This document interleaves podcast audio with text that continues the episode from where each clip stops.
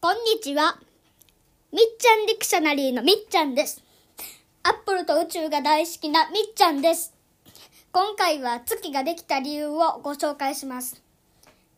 一番有名なのはジャイアントインパクト説です。昔、火星サイズ、まあ地球の半分ぐらいの、えー天体が衝突して、そのかけらが集まって月になったと考えられます。あと、えーその火星サイズの惑、えー天体の名前はテイアという名前がついています。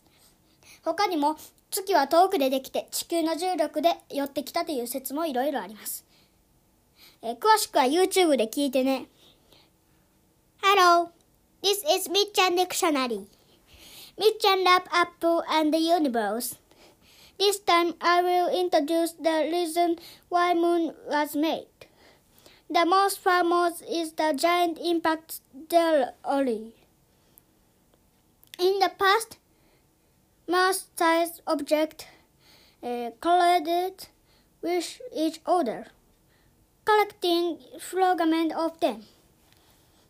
The name of the Mars-sized planet is Tia.